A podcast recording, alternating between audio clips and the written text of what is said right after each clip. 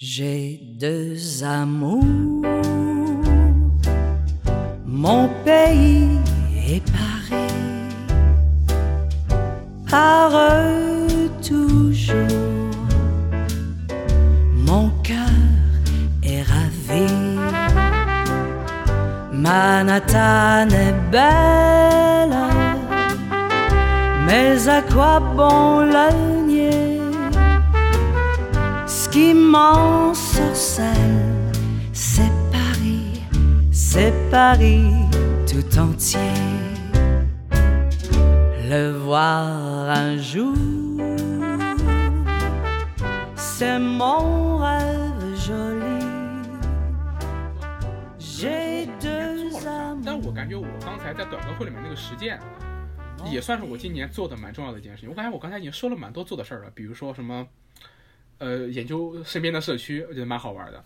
第二个就是在短歌会里面去构建一个这样的机制，我觉得蛮好的。而且我打算明年去把短歌赛化整为零，就就就就更即兴，就是一个事儿发生了之后，短歌马上跟进。尤其是明年夏天，如果还这么热的话，肯定会有一个跟进气候问题的短歌赛，就你们可以期待一下明年。对，对，就是那种即兴，其实是非常重要的。就是那个事儿正在发生，然后每个人都在经历，他正热着呢，那四十度的太阳晒在他身上呢，让他写首短歌，马上给他给他给他封装下来，让他形成一个记忆，我觉得是是管用的。你你指望等到等到现在就给忘了，对吧？你现在你他可能记不得了，对。但是如果他回头看今年写了一首关于四十度高温的短歌，那就不一样了。所以说这个我觉得，我觉得没必要像现在办短歌赛这么这么隆重，就是说构思四个题目，然后根本没人在意，对吧？呃，对，很建构，你的自己 我们根本没有在意。对，就是构思的很精巧，然后但其实并没有什么力量。但是你想，你你借势嘛，那个一个事儿发生了，短歌赛马上跟进，然后让它去产生作用，我觉得这是可能是一个明年办短歌赛的方式，就是明年会有若干短歌短歌快闪赛，一个一个一个一个的，然后到到某一个时刻做个总结，我觉得这样是好的。嗯，嗯，嗯这是我觉得我做的短歌赛在今年的一个一个一个启发，我觉得这个是我我做的一件事情。然后马上话筒转给你们，你们觉得你们今年做了哪些有意思的事情？有点好放在最后，除了有点好之外，你们今年的哪些工作，比如你们写的哪些文章，或者说是你们做的哪一个设计，让你们觉得还不错，可以分享一下吗？还有鸟赛也可以说。哦，鸟赛是今年的，你看都对啊鸟赛年年有啊，年年有啊。我觉得，我觉得今年的鸟赛非常棒。呃，这个我们可以一块儿说，因为我也参与了，对吧？我作为嘉宾，嗯，我也觉得挺好的。嗯 啊，你们你你们觉得今年的鸟赛就是说超出你们预期吗？我觉得我们没有任何预期，就跟你们聊天，就这点最最难，就是没法接话。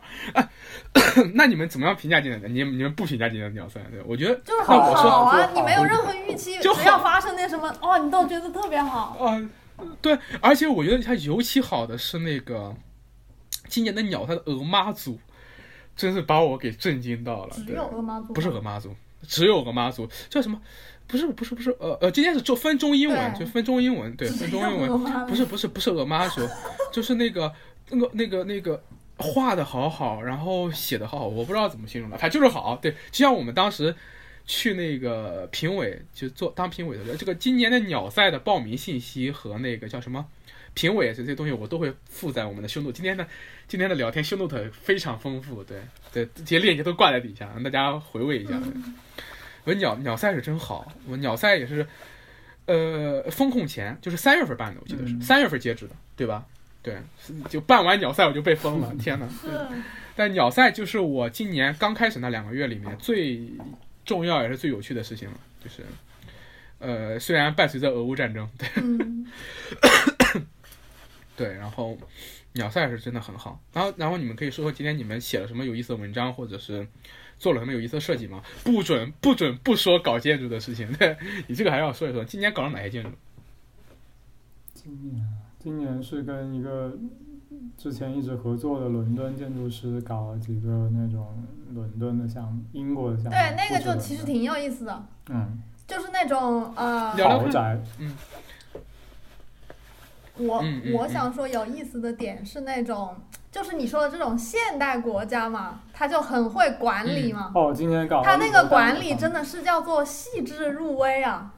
哎，不不过现在我也有点不记得了，就是那种建筑规范。我范，提醒哇哦，我提醒你们一点，嗯，是是是什么哇哦？就他那些建筑规范，他把一切都是定的细致入微，然后你作为建筑师或者是一个从业者，你就像一个，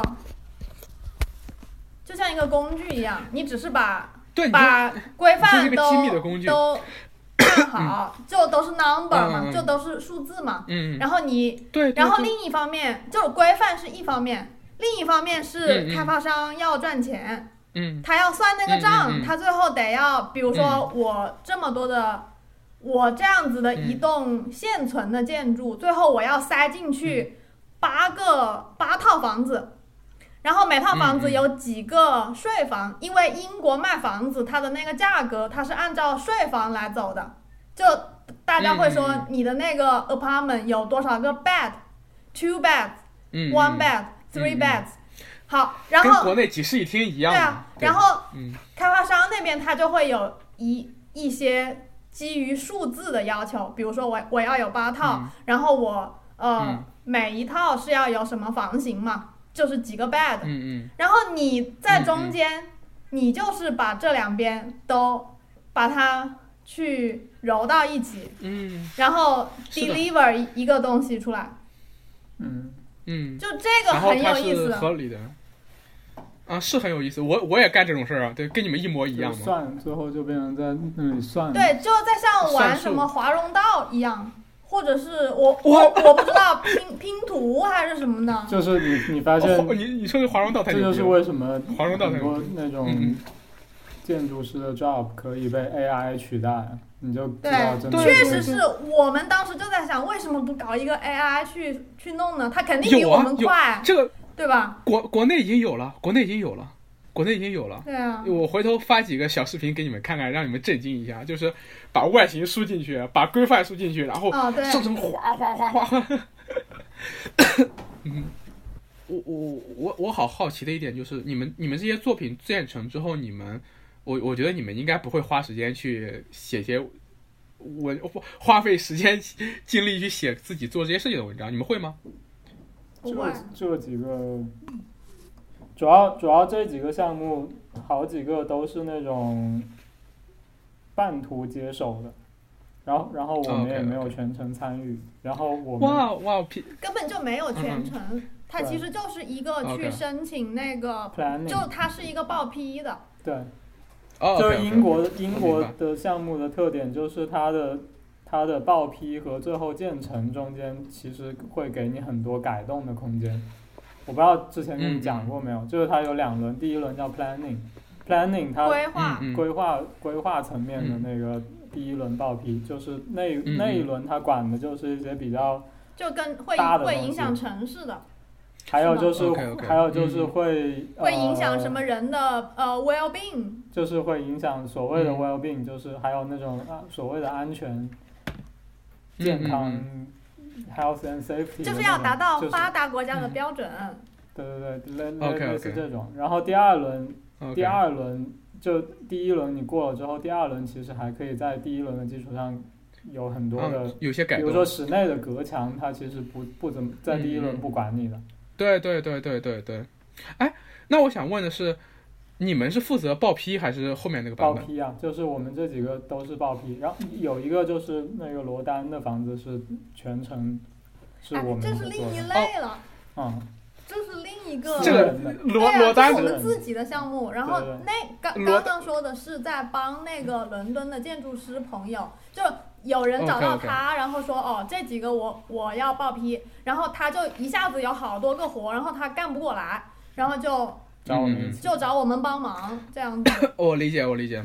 哎，呃，这个这些这些项目的话，我 OK，我我大概能理解。然后我想说的是，你你们是从来没在国内正式工作过吗？就是你们俩就是在没有。那其实就很好理解，就你们刚才说的那个东西跟国内是一模一样的。你知道为什么吗？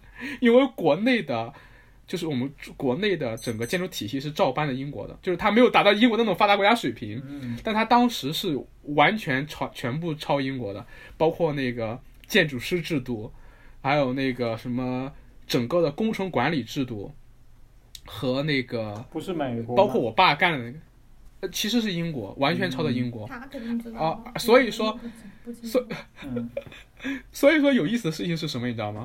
就是里面报批和报建的那个，呃，这两个步骤跟国内完全一模一样。啊我们国内第一步，所以第二个是叫报建对吧？对、哦我们管第一个叫报规，，building control，对第二个，对对，第二个叫报建。嗯、然后我我我我们基本上也就是这两个流程，就刚开始走报规流程，然后报规流程是一套，在国内其实是这样的，就是它的文书工作显得非常的完整严谨，达到了像英国一样的发达国家水平，但是它的那个细细节乱七八糟，对，尤其是各个各个地方会呈现出来完全不同的环境，完完全不同的情情况。然后里面的细节跟你们也是一样的，报规控的是对城市的影响，嗯还有一些大的风貌上面的对，然后呃报建就是很细节的一些东西，然后报建和报规之间你可以改，然后尤其是我们这种商业项目报建的时候还会进行魔改，比如说它原原来是按照商业报规的，啊按照商业报规、商业报建，但是你到最后还可以有一个实施版。就是你在真盖的时候，还可以再改一轮，把它改成小别墅都可以，把商业商小商小商业，就那个东西，在国内导致出现了一种独特的东西，叫做商术，就是它的它在法律意义上属于商商铺，但它实际上是小别墅，嗯，这种很神奇的东西。嗯我听完你们说的之后，感觉很有意思。呃，你们你们说的这个东西，我觉得，尤其是刚才那个，呃，我想正好就借着这个说了啊，就是刚才那个 Yoko 刚才说像华容道一样，你知道吗？然后我觉得特别特别有意思。就首先，如果建筑师在规范面前戴着镣铐跳舞的话，确实有点像华容道。呃，但是你知道这个东西有一个更贴，可以比喻一件更贴切的事情。今年我参加了我人生中第一次注册建筑师的考试。嗯 就是在上上个星期，我刚考完，就是注册建筑师，你们肯定知道。嗯然后注册建筑师里面那个大设计，嗯我你们肯定也没考过，但你们可能听说过。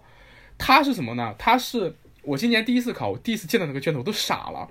它是有一个非常严格的要求，它不但是就规范是个最基本的嘛，嗯然后它会在出题的时候出好多严格的要求，他会把每个房间的面积给你一个有零有整的数，然后那个面积其实暗示你柱网的柱网的跨度，比如说是八乘八的柱网还是九乘九的柱网，然后它会有大量的那个题面去暗示你这个这个这个这个题目是有一个标准答案的。嗯然后你在那六个小时里面，就是通过阅读这些东西，去猜出来那个标准答案。嗯那个过程就相当于说，你把这些房间去排成一个标准答案，就不断的去思考它这些东西是怎么限制你的。嗯，然后那个过程非常无聊，就像一个超大型智力题，就是一个超大型的华容道，你知道吗？嗯当时我做那个题的时候都傻了，因为我第一次做我也没有准备过，然后我就把它当华容道来做。到最后我做完之后，我大我我后来看了标准答案，我哦我大差不多排出来了，但是有一些小地方是错的，我就知道我错在哪儿了。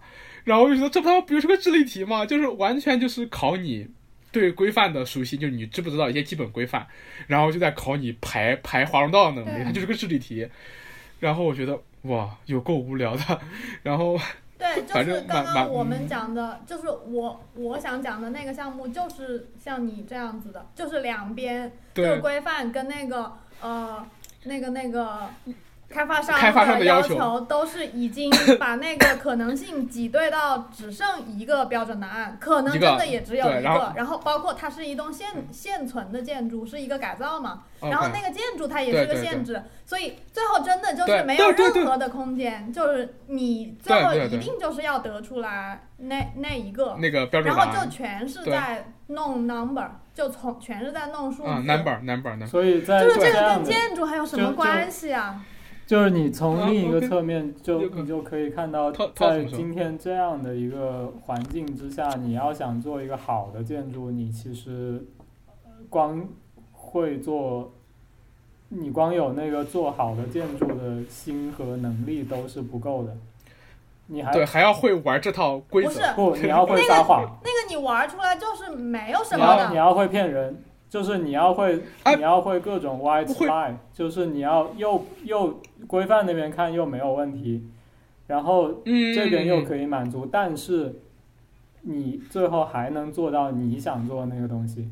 不，我认为没有这个空间。就比如说，在我在那个项目里面根本没有这种空间，不不不就是所有每一寸的空间都是用来满足规范跟满足那个开发商的他要赚钱要求，全是 number，没有任何的空间给你干任何建筑意义上的事情。那个是吧？那个我我就是说那个，但是那个你可以，想象，在伦敦那样的地方，一定就是很普遍的嗯，situation，嗯，就是大量的，就是主要的状，就是项目都是那样的。但我刚刚想到就是那个 GP 他们家，比如说那个那个那个栏杆扶手，它是有一个要求的嘛，嗯就是你你那个嗯栏杆扶手不能以有一个直径为多少厘米的球滚过去，所以你那个你最后如果要嗯按规范去设计一个栏杆扶手的话，那个是很密很密的。然后那这个时候怎么办？那你就不秀那个立面，你就只秀顶视图，那里有一个就就秀平面，然后你还得自己哦是注册建筑师，你要在那个图上签字，把责任放到自己身上，嗯否则没有人会愿意给你担这个责。这个是对吧这个是一我明白个意大利的你们这个这个是一个意大我们之前当然，这个肯定在每个国家都有，对你可以，你完全可以想象，在这种对人类管理的非常精细和科学的国家，这样的事情会大量的发生。包括中国在内啊。不包括中国在内啊，中国空子多啊，我会觉得中国啊空子更多啊。中中国空子是更多，但是像栏杆这种东西上面，国竟然比那个意大利的 case 还要严。我甚至能背出来国内的规范，就什么呃幼儿园和什么幼儿园和什么学和和和学校建筑是多多高以下，然后普通的是多高，然后内庭院是多高，外面是多高，然后栏杆之间的距离要求和栏杆的呃可踏面高度的要求，巴拉巴拉巴拉巴拉巴拉，对对对，就那套东西。呃，对，跟也是一样，但是但是中国确实空子多，比如说，呃，你可以去，对，你可以请那个报规的时候请规划局领导吃饭嘛，对吧？一般我们我们的开发商会在，呃，就我我会把开我不会说开发商名字，据说啊，就是在报规和报建前的那两那几天，会一辆大车把规划局所有领导拉到他们的一个度假村里面住一个星期，这就是最大的空子可以 啊赚。那这个我觉得在英国好像就不会了，在英国、意大利还是很难做到的，对吧？在中国可以做到，那个超大大开发商。可能也可以做到，英不知道国不知道。意大利应该南部对意大利北部也很不一样，对，就是好对，南部，对马菲亚会不会出面呀？我不知道，开玩笑的。然后还有就是。比如说那嗯种、呃，就那种规范，它细到什么地步呢？就是说一个一 one bed for 嗯 two persons，你的那个嗯不带浴缸的卫生间的面积要达到一个 number，然后如果是 one bed，、然后只 for 一个人，然后不带嗯浴缸的又是一个面积，是可以定到这种哦地步的。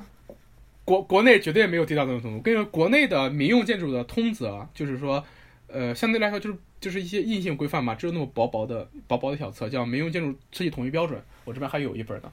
就其实没没这么严格，国内的严格只主要在消防上面，别的其实都不是特别严格。对啊，对这个就是我想说的，他为什么要定定嗯这些呢？他是觉得这个样子是我们这个社会对于一个住房的一个要求，就是一个要求对标准，你要达到这个发达标准，国家的标准对对对。对 对。那你嗯觉得，就是你想在这样的社会生活吗？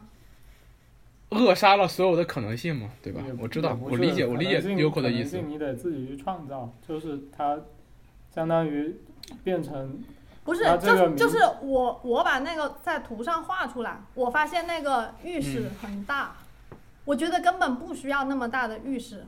但对他而言是最低的标准。对，但他就给你卡一个下这这限，种东西，他还是扼杀了很多你你会觉得这种东西可能性啊非常的就是他刚刚说的呀。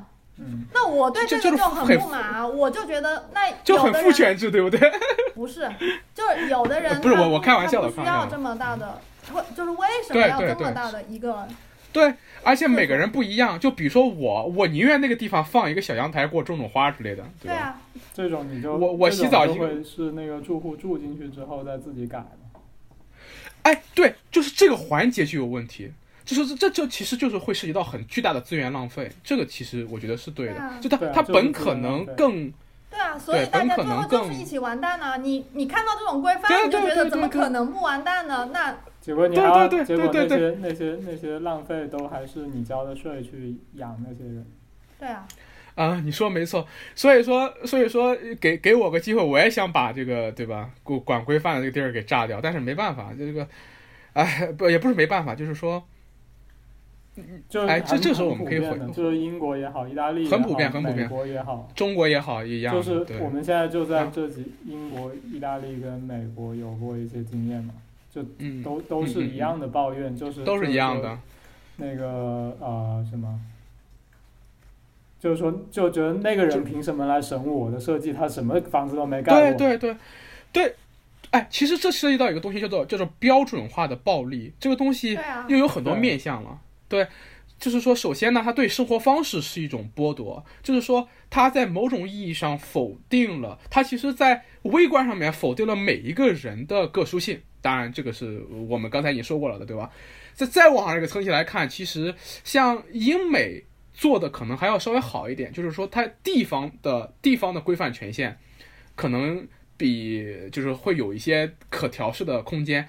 像在中国，地方的规范的可调试空间都很小，就是说，一个一个一个中央中央对地方的这么一种这种这种这种这种这种这种这种这种什么叫什么权力剥夺，还有一个东西就在于，其实现代建筑的体系它是一种技术剥夺呀，就是说，呃，文官体系就是技术官僚体系对工匠体系的剥夺，就是你觉得现在这个建筑师建筑师在这个框架里面，他更像一个行政官僚一样，他跟数字打交道，就像那个 Yoko 说的，而在过去，建筑师是个工匠，是个木匠，嗯，他是在每一个具体的情形下，去用自己的记忆去面对具体的人建造的。他过去是个工匠，现在的建筑师不是工匠了。虽然他说自己是工匠，但其实你更多的是跟数字打交道，你其实就是一个技术官僚的延伸，你就是技术官僚的一个工具，就是这样。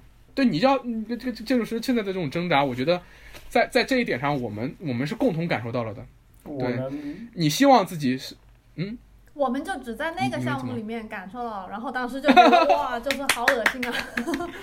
是是是，哎，我觉得这个东西的吐槽，想吐槽，我可以可以可以，咱们俩可以吐槽一晚上，我可以抱着你哭一晚上。我今天不就 碰一这事儿吗？白天我他妈还干这事儿呢。但是聊开心的，聊开心的，我觉得可以聊聊罗丹的房子。罗丹的房子现在进行到哪一步了呢？盖完了盖完了，那你们怎么不做期播客呀，或者写篇文章说说呀？我等那个房子等了一年一年了。好吧，主要他现在也比较忙，主要他刚刚换工作，然后那边搞得也焦头烂额的。他又没说要 OK，那找他聊，啊，不不不不不不，我就是找他聊。哦我的意思是说，你们二零二二年会不会针对那个房子会做一些回馈啊、总结呀、包括我能不能有机会看到那个房子建成的样子呀？我不知道罗丹会不会授权给你们去去去做做做做，有我不知道吧？主要是或者说他还是他现在太忙了，就是那个现那个太忙了，那我那就我我就我就再等等。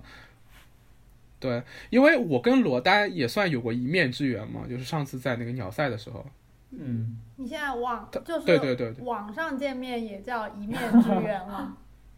啊，我知道，我知道，我知道，我知道，当时是有一面之缘了，然后就是到时候看了，到时候等他忙完了，然后我其实非常期待那个房子的长什么样子呀，或者里面的一些细节，尤其是当时我我我那个房那个房子在我脑海中想象都想想了这么一年了，一个昆虫学家的房子，什么有一面墙，呃，要啊、叫什么？那那是他就昆虫爱好者，他比较比较啊一个昆但是说不定资，深的昆虫爱好者。对啊，嗯，一很就很个一个昆。虫爱好者的房子，包括说要跟昆虫共处的房子，对其实那些所以，说我对那个房子很多其实那些部分感觉也没有做什么，就是之前就说是要嗯。在设计的时候考虑其他的生命的嗯嗯。跟那个房子的关系嘛，然后但是其实最后真的就是你作为一个设计的介入的，好像也其实也没有，嗯，但但我觉得，嗯，对，因为有很多呃场地的限制，就比如说之前想要考嗯。虑就是蝙蝠，比比如说可以在那个、它不是个坡屋顶嘛，然后它那个坡屋顶就是嗯。已经高度很少的那个地方，其实你理论上讲是可以去给蝙蝠提供一个它可以筑巢的地方，嗯。但是呢，它那个嗯房子是在一排那种联排别墅的一个 end，就就就是最后一栋，然后所以它它在一个街种汤角，汤 house 吗？啊，对，它在一个街角，然后那个街角就有很多个路灯，就是它晚上是哦。亮如白昼。它它的那个室哦。内都，如果你不拉窗帘，连觉都睡不着的那种，所以它太亮了，然后那个那个照明对于蝙蝠而言是不好的，所以就不可能有蝙蝠来筑巢，对，然后就这个就也没有弄了。然后再有就是那个雨燕嘛，就是燕子，就是说它他他们嗯。伦敦不是那种砖墙嘛，然后那个砖你其实是可以换掉一块普通的砖，然后插一个那个嗯。雨燕砖进去。然后那个后面其实它嗯就是带了一坨，就是有一个放大，然后那个雨燕可以飞进去筑巢，但是那个哦你必须要是那种就是两两个两个砖，砖然后中间是一个中空，就是你可能有这么厚，然后它它那个哦。砖插进去之后，才能在后面形成一个放大嘛。但是它那个是那种老嗯。房子，所以没有中空的，所以也做不了，也哦。用不了那个产品。嗯。而且他那个房子其实大量的时间还是花在去解决那些房子本身的问题上，就是一方面是，一方面也是要处理规范，就是嗯那也防火规范。防火规范，搞死了，就是嗯 国内也一样的，嗯，那个还挺有意思的，但以后再讲吧。就是就是哦就是对对，它因因为英国有很多私私营的那种 building control 的就是报公建的司包建的公司，我不知道国内有没有，啊就是他我相当于我把责任分分分给了那个呃私营公司。building control 的那个人，那那那那最后出图是谁出呢？就是到最后那个施工图是施工图你们出出然后但是那个那 approve 的人，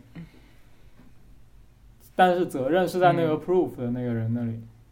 哦，那我大概明白。但在国内就是完全另碰到一种外一种机制，情况是你你碰你同一个设计，你丢给这一家他觉得 OK，那一家他觉得不 OK，就是你跟，就是这么说吧，就是你现在图画好了，你要去报建，你可以嗯。去找政府嗯。报建，也可以去找嗯。政府授权的私营公司报建。那么你去找嗯政府授权的私营公司报建，就有很多家公司，市面上就他们要竞争嘛，对吧？嗯？然后你就可以去联系很多家，然后你就会发现每一家跟你讲的都不一样，嗯。啊，蛮有意思的。这个还挺有意思他们的这种，而且他们的这种不一样，我理解是他是基于他们过去的经验，或者基于他们自己内部的一个判断的。他们有他们公司的一个、一个规定之类的一个流程对就他对那个风险管控，他有他公司的标准。对，非常非常 English 啊，非常 England，我我觉得非常好玩，非常好玩。但是嗯，也可以理解你们这种痛苦了。当然，国内也一样的，国内的那种是属于说是这东西叫做。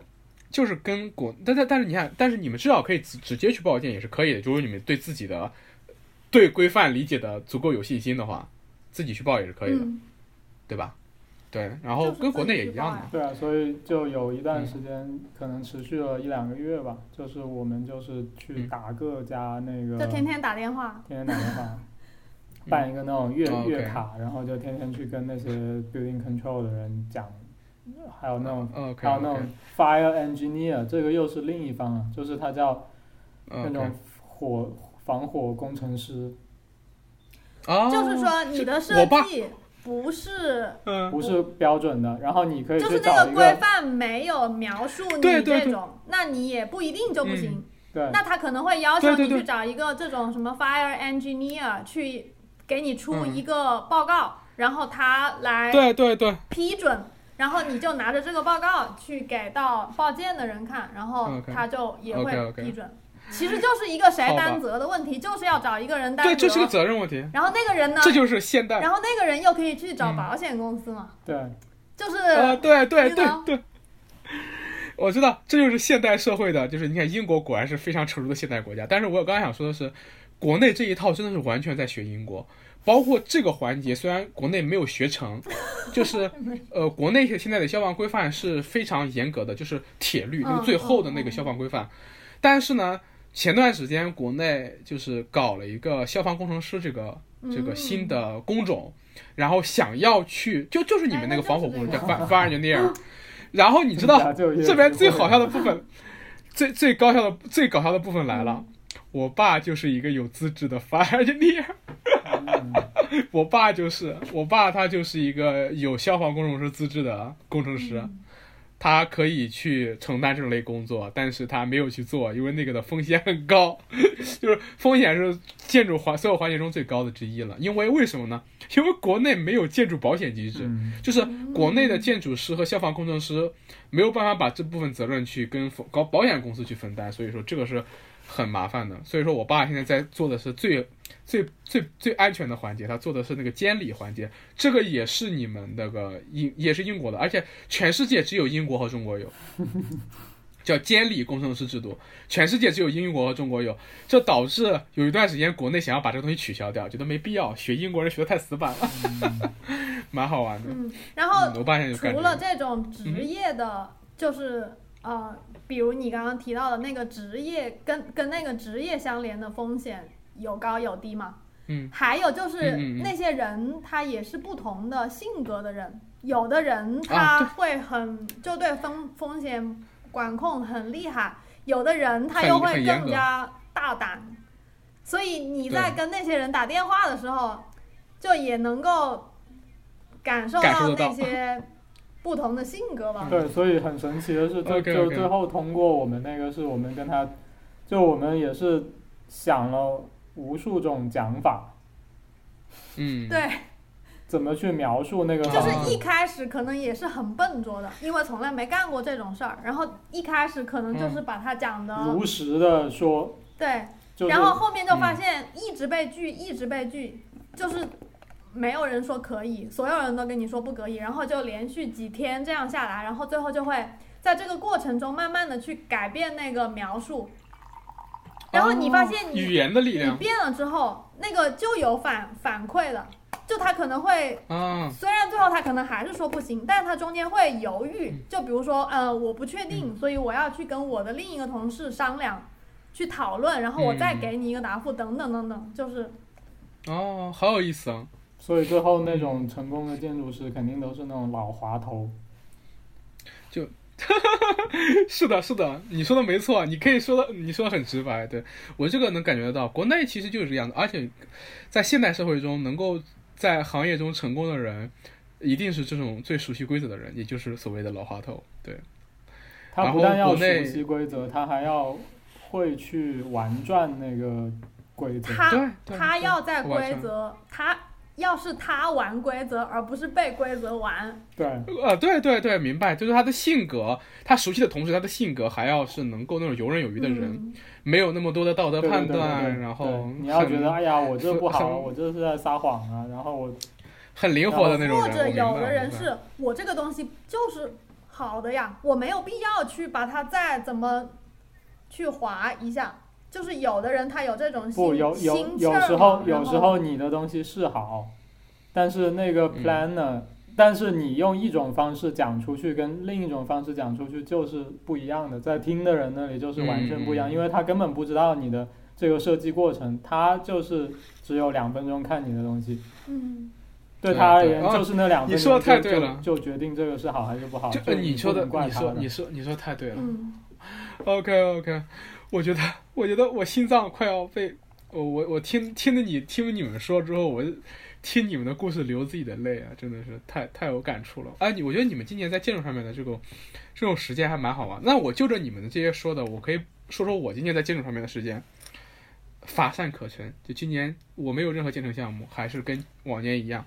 我去年的参与的项目有好多在建了，然后今年没有任何项目有建成的希望吗？啊不，今年我做了一个啊，今年我做了一个建筑的报批，就是你就是就是你们的就说报建了，就是说那个要建成的那个，我画了一个我们这边叫扩大初步设计图，就扩出图，那个图会被施工图公司画成施工图，然后但是我们提交给施工图公司嘛，然后就那个房子如果说是说细节是我设计的，然后它应该会被盖出来，但是它还要过几轮几轮沟通吧，就是有很多地方可能还需要调整。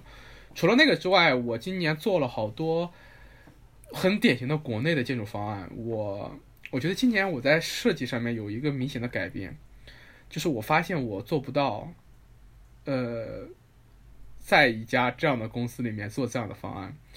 呃，刚开始我是有充满了自我怀疑，我是觉得是不是我能力不足去做这些事情。在但在今天啊，就在今天，我确认了一点。就是不是我能力不足，是是这个社会有问题，就就就就有点像你们刚才面对那个困境。我想说的是什么呢？就是说，嗯，刚才刚才涛说了，就是说你到最后你的方案拿给一个人去看，那个人要在两分钟之内，就是做做一个判断。涛涛，你觉得两分钟去做一个判断，它问题在哪里？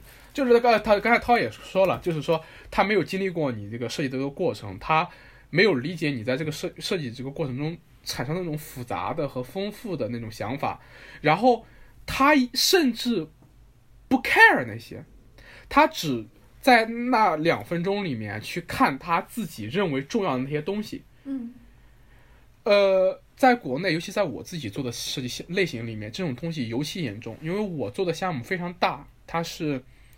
一般都是大盘规划，就是然后就是会有几十亩或者几百亩的一个规划，它是偏规划的，这是一。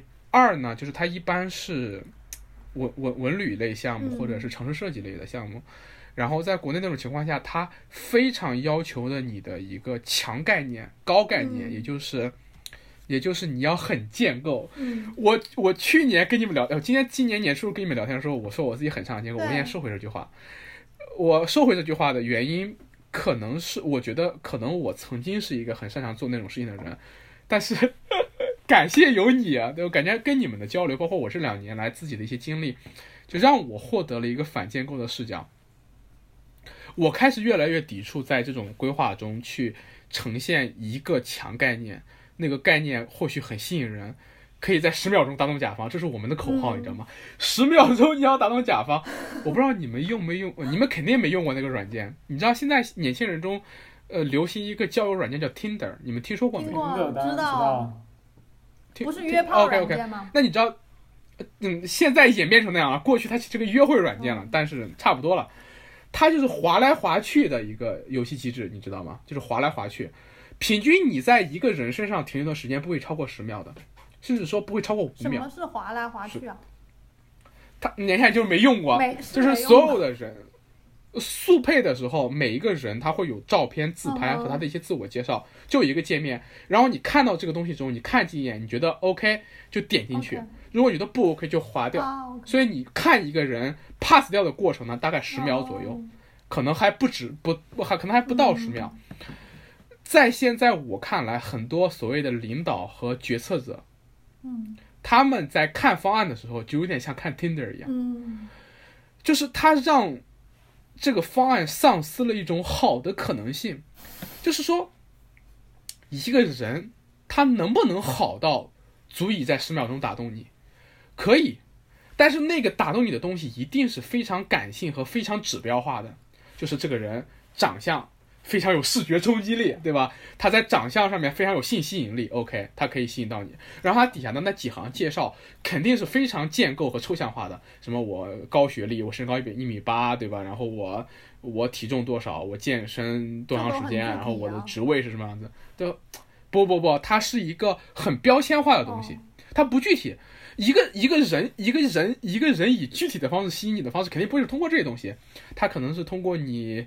跟他一块吃饭的时候的一个小动作，你们俩一块散步的时候，他他的脚步的速度啊，比如说，呃，对一个女生吸引我来说的话，可能是他在讲自己的事情的时候的专注啊，不啦不啦不啦不啦，就是很很很很很细节的东西，是可能他笑的样子啊，对吧？他撩头发的动作呀，他衣服的搭配的颜色呀，等等等等，他就是一些很细节的东西。而且我们跟一个人生活，或者我们爱上一个人，那肯定是通过。就是怎么说？我理解啊，肯定是通过这些很细节、很丰富的东西去爱上他的。但是 Tinder 不会给你这些的，他会让你十秒划过去。一个方案的好，肯定也不是十秒钟能够说出来的。我我不相信有一个人能把一个好的建筑方案在十秒钟传递出去。他十秒钟传递出去，只只可能是一个很片面的东西。OK，你可以说你先把这十秒的事儿干了，对吧？你先把这个十秒东西做到了，然后你再去呈现它底下的丰富性。但是我觉得在某种意义上它是矛盾的。我在讲一个方案的时候。我是选择你，因为因为十秒钟能够打动一个人的东西，它一定是一个很抽象的东西，它它往往尤其是它还不是一个建筑，它是个规划的时候，它一定是个很强的概念。所以我们现在做这种大的规划的时候，我领导反复就跟我说：“哎，你要给出一个有吸引力的概念。”但我质疑这件事情本身，我质疑一个规划，或者说一个城市设计，它需不需要一个有吸引力的概念？我觉得不需要。它何必呢？一个有吸引力的概念到底是个啥？你要卖了，你要 marketing。这个这个是一件单独的事情。我我我我不认为是这样，因为我认为它跟它跟一个方案的具体就是它它也是卖，就是你要卖卖给那个领导。对，领导也要卖。这这个销售思维都是要卖。对对，你就是你对于一个那个领导而言，他屁都不懂，你你要把一个。相当于你要把这个东西卖给他，就是你卖给他，就是销售思维。对，我我理解。他是顾客的话，你是要他的钱嘛？他 他是领导的话，你是要他的 approval 嘛？你要签字。但是有意思一，但我又认为就是说，这个权力关系在目前在当下被过度扭曲了。就在过去，即便我是想把东西卖给你，我也是有尊严的。你至少要听我把话说完，或者说。嗯，或者说，我认为建筑它不是一个单纯的售卖行为，因为建筑它虽然是拍板的那个，但是它不是那个能够就是这个建筑建成哇影响几百万人，就就就我那些项目啊，我这个项目建成之后拆迁十万人，拆拆走十万人，然后再再搬进来十万人，嗯，然后这些这些这些人会在这个地方生生长几代人，你作为一个决策者，我认为你有责任。去认真的听一个方案，而不是用十分钟先去 pass 掉它。就是你至少两个小时，不是不两个小时，这这四十五分钟会，你去谦卑的，不说你某种意义上，就就我认为这不是一个高的要求，我认为这是对一个这样一个项目的决策者的基本道德要求。就是说你不能让自己是一个这么肤浅的人，你能坐在这个位上就是这么肤浅的人，肯定是社会示范嘛。然后我们面对的就是这这么一个示范的社会。然后就比如说我今年今天那个项目，其实就面临这样一个问题，就是我一直在思考和纠结的问题是，是怎么样让这块地，就是我那块地很特殊了，它有几个很强的，在我看来的外部的限制条件，比如说它的北边你只能从二层过来，然后你的接口预留的只能是二层的，呃一一大片商业的地方，然后它的嗯容积率很高，然后它。又要又要做商业，然后如果我们考虑到让让开发商能赚钱的话，呃，让它的商业价值整体提升的话，一个立体的商业动线是一首要考虑的问题。就是我今天一天都在考虑那个立体的商业动线，在想怎么样在这个地方去去搞它。然后想了半天之后，到晚上我跟我领导聊天，领导跟我说：“你想这玩意儿干嘛？先别先别想这个，先想一个有吸引力的概念。”我当时就觉得有点，嗯，我觉得有吸引力的概念或许也重要了，但它但它在我这里不是首位的。绝对不是首位的，但这不是你我觉得或者，我觉得那个东西不能是首位的，而且而且我认为，如果我们我说那个是你擅长搞的，你就让哪哪个擅长的？就是概念啊。我你你听我说完，我觉得啊，我觉得应该把这个项目的立体动线做好，然后把立体动线这件事情能够提升它的商业价值本身这件事情。作为一个概念，做我觉得这个东西是是麦克斯是成立的。你你开发商不就是希望这个地方这么高的容积率，一点五的容积率做商业街，它怎么样去提高它商业价值，让它让它一些高楼层的那个那个出售率或者说是呃曝光率啊，怎么怎么着的去提高，然后去去去去，这这个过程就会很复杂，就是你可能要花大概十到二十分钟才能去给甲方讲清楚，说 OK，我们这个项目做了这方面的努力。但是我我我的那个领导过来之后，听完这些之后，他会他会觉得，他会觉得开发商没有耐心去听这十分钟，所以说你不如去在这个地方搞一个巨扣，然后啪的一下子去吸引他的眼球，来达到打动他的目的。我说，通过那个方式，就是你一个巨构去打动他，还是通过一个想得更清楚的一个跟商业、跟场地、跟他更更连接更紧密的一个方式去打动他？我宁愿选择后者。我宁愿，比如说我花两三天的时间去去去做的精细一点，然后有一些地方细稍微稍微构思的再细一点，比如说这个立体动线是什么样子的，哪些地方是屋顶，哪些地方是半露台，然后它呃是怎样的一个环线，然后中间有哪哪些停靠点，然后它的这个结构会是什么样子的，然后我会会说会，我甚至可以拿一些数字去作为一些辅助说明，比如说呃通过这种方式，我的这个。户外路线的利用率和可以提高多少，或者哪些案例去说，呃，是的，可能需要十到二十分钟时间，但是我认为它更更正确，或者不是能说更正确，就是更好，或者也不是说更好，叫呃，至少在我这边来说，它更 make sense，他比你在这边搞一大秋千，我操，真的，他让我搞一大秋千，让那个效果图里面一眼能看见那个大秋千，然后大秋千会很有吸引力。我说，那个 那个有吸引力吗？但是，它可能有视觉冲击力，然后可以让十分钟里面让人呃十秒钟让人感到它的特别。我当时觉得好悲哀啊！就是说，我们现在不愿意花十分钟去了解一个方案，而而是去花十秒去判断一个方案。我觉得，嗯，我就我今天。当时我我的那个方案被否决的时候，也不是被否决，没有被否决，就是说他只是说你这些东西还可以保留，你在保留你那个立体动线的同时啊，给我想一个大秋千出来，对，一定要是个，呃，一是一定要是一个在天上一眼就能看出来非常扎眼的一个东西，然后这个东西非常有视觉冲击力，让人印象深刻、过目不忘。然后你有这个东西的同时，你再去说那个立体路线的事，那个东西可以说。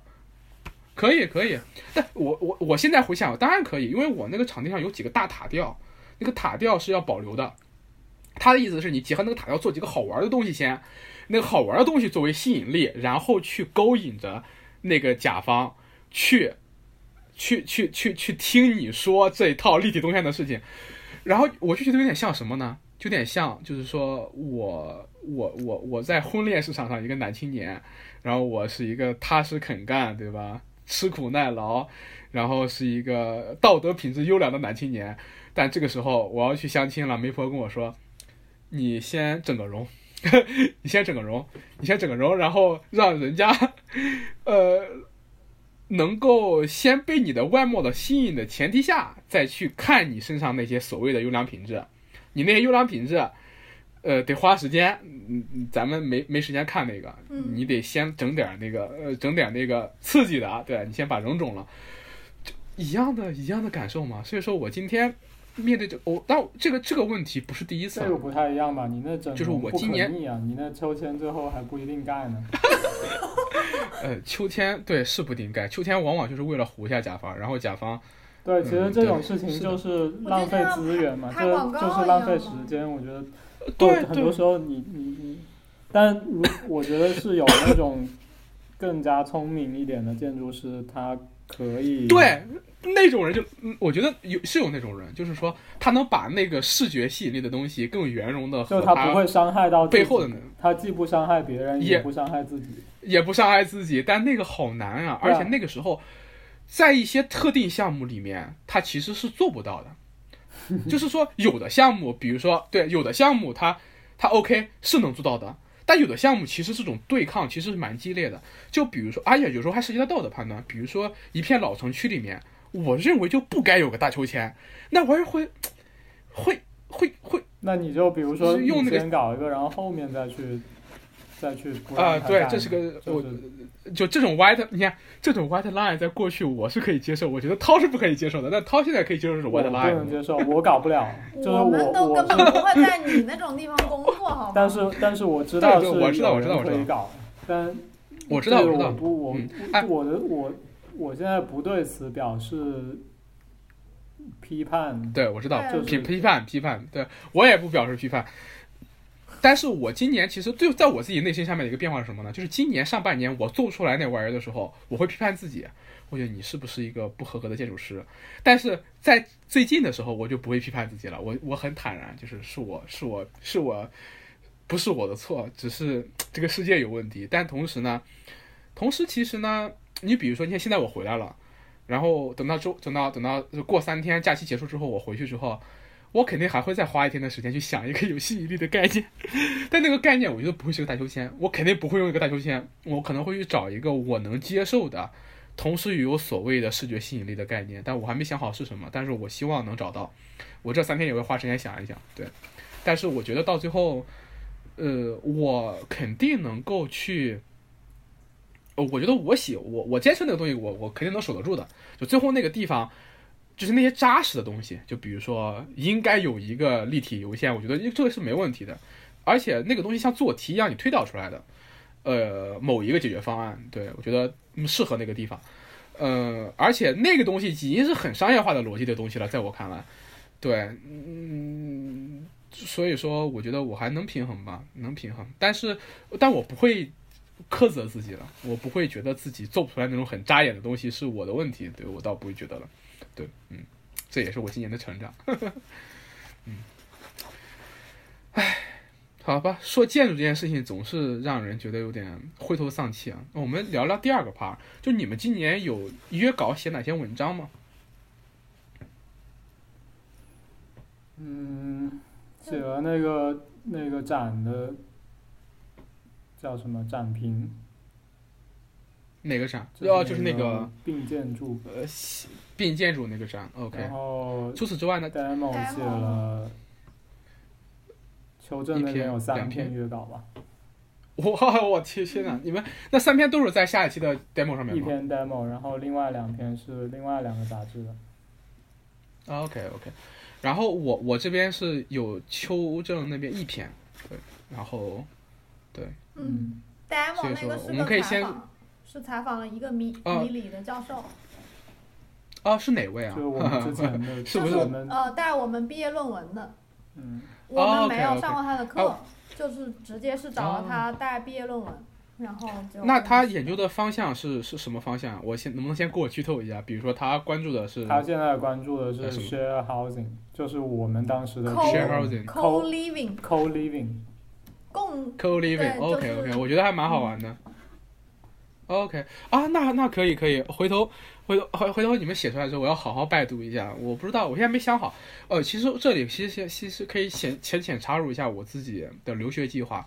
就是留学这件事情，今年我跟我的家里人们我聊了一下，其实就是说我推迟它的原因，一方面是我准备作品集花要花点时间，我越准备越发现，我想把它做好的话，我野心越来越大，就是我想把我这几年的那些研究都放到那个作品集里面，就是我想在那个作品集里面呈现我对。我整个社区的研究，我想把图和文章都放进去的。同时，他们只是附录，然后在前面只是我的一个小小作品，就是在我们社区的一个小作品，然后它的背景却是我对整个社区的，呃，无论是空间还是时间上的了解，然后我把这个东西附到后面，然后让它作为我的小作品的语境，然后这样的东西有四个，所以说它是会花会花费我花费我大量的时间和精力的一个作品集。所以说，我可能会因为这个适当推迟，但是我觉得也不好推迟太晚。所以说，今年二月份的时候可能会有就会有一个初稿，这是作品集上面的时间。第二个就是我动摇的是，我不太想再去读建筑了，真的真的我不太不太不太想再去读建筑了。但是我又觉得别的学科又很无聊，无论是文科还是理科都还蛮无聊的，就是在现在的学术生产，我觉得都还蛮无聊的。抱怨，但是我对一个东西突然最近非常感兴趣，就是室内设计。然后我了解到米里也有室室内设计的那个硕士，然后也有 studio，然后而且蛮有意思的，所以说我有点想升那个，但我不知道就是说会要不要我重新做作品集这个东西，回头我们可以可以可以可以再再再再再我我再问一问，对，就是我用做建筑的作品集去升室内，嗯，能不能升得上，这是一个问题，然后。或者说，我把那个建筑的那个作品集里面的一两个作品调的有点偏室内，对，所以说我我到时候也看看你们这个教授的访谈，然后了解一下他，说不定说不定就就跟他的，但是他搞的是室内建筑，对，就是他他他在那个访谈里面明确啊，说了室内建筑跟室内设计的区别。室内设计的哦，那我可以去看一看。OK，我觉得还挺好的。所以说，嗯，这这一篇我期待了。然后另外两篇呢？另外两篇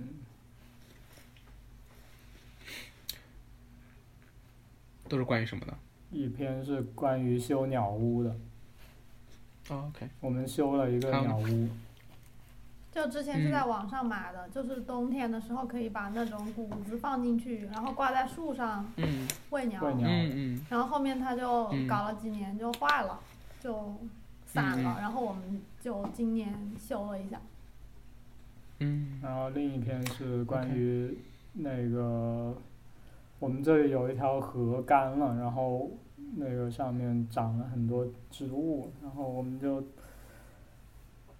就写了一个那个干了的河。干了的河。啊。对那我想问一下，有点儿好的那个石子儿的石头是不是就来对自那儿？对对。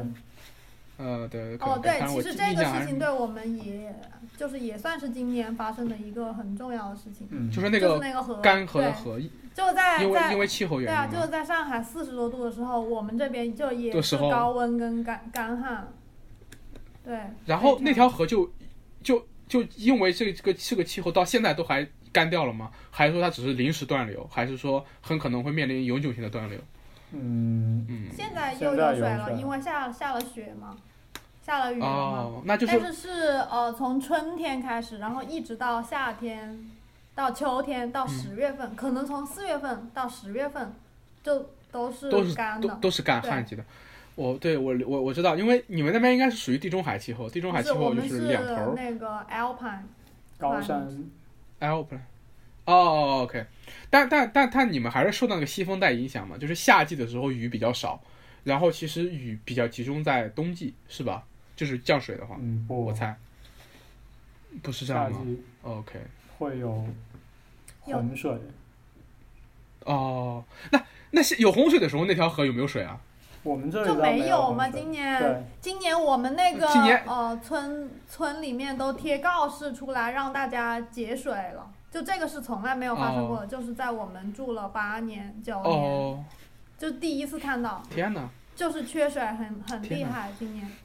哇哦，嗯，OK OK，我我大概理解了。那这个这个这个事情还是蛮值得。对，而而你们今年做的事情里面有两件都跟它有关，一个是弹幕来写篇文章，另外一个是有点儿好。那你们今年主要的文章就这呃四篇，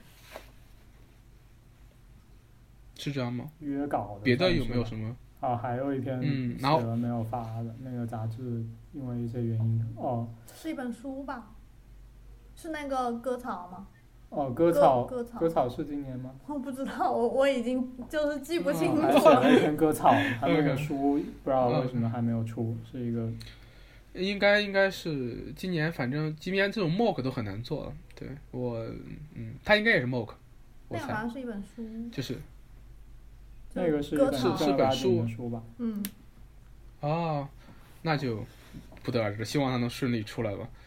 OK，嗯，我今年你们的产量还是蛮蛮蛮丰富的，至少正儿八经的有五篇，嗯，然后再加上你们在公众号上。公众号就没就没有写写写文章什么，啊就，不写了。今年今年是今年写的是少了，但是我觉得。那个有点儿好，那那那其实不算文章嘛但是在我这算那那那在我在我今年看来算文章的。我今年其实我我跟你们对应一下的话，我今年其实正儿八经的约稿只有一篇，就是那个呃对给 demo 写的，给 demo 写的，然后小摊和小贩的小摊和小贩的调研，嗯，然后然后我自己欠的文章很多。我今年其实零零碎碎写了好多，就是什么书评啊一大堆，然后。嗯对，然后对给童书写的，给给给民事写的，然后自己的公众号里面文章比较比较长的，可能就是有一篇上海疫情时候写的，对，对，就是前半部分有点、嗯我们有点好，，后半部分我们今年很糟聊糕对了几个播客，对啊，今年我们哦就都是在用讲的，就没有写。那那对播客，你们可以盘点一下，今年聊了哪些？呃，我我记得印象中的有有这么几个，就是跟那个，呃，跟那个叫什么学，就是学学学学学人学什么来着的，就是你们推荐我一定要认识认识的那个荷兰的小朋友，不对，小荷兰是小朋友吗？比我大，比我小。地嗯。地缘设计嘛，地缘设计的，对，然后还有就是安先跟罗丹聊了一期，然后跟罗丹。呃这也要全部讲一遍吗？忘忘年会，